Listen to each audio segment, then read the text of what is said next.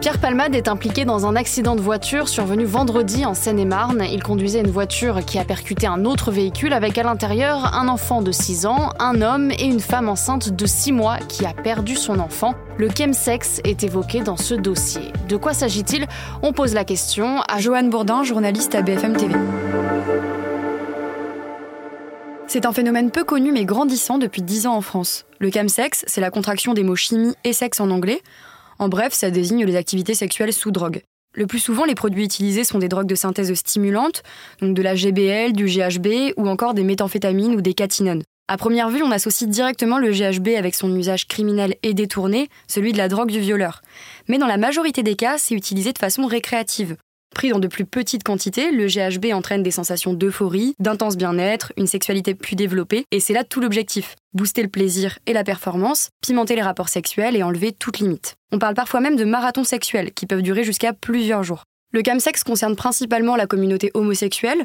Un rapport commandé par le ministère de la Santé estime à plusieurs dizaines de milliers le nombre de pratiquants. Et on s'en doute, c'est une pratique risquée. Oui, complètement, et de nombreuses études le confirment. Plus de partenaires, parfois des inconnus, une moindre utilisation du préservatif.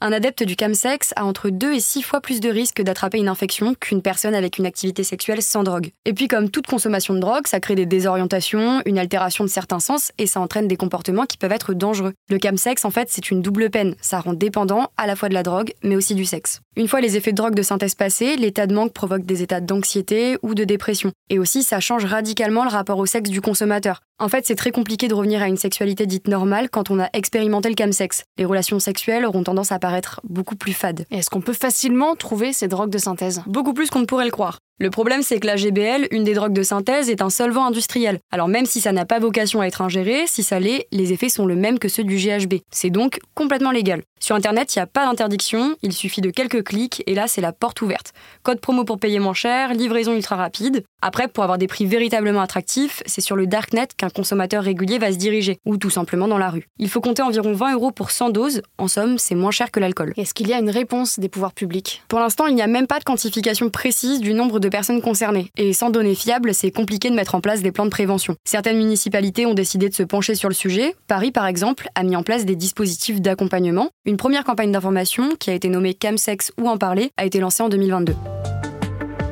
Merci d'avoir écouté ce nouvel épisode de la Question Info. Tous les jours, une nouvelle question et de nouvelles réponses. N'hésitez pas à vous abonner. Vous pouvez nous réécouter sur toutes les plateformes de streaming. À bientôt!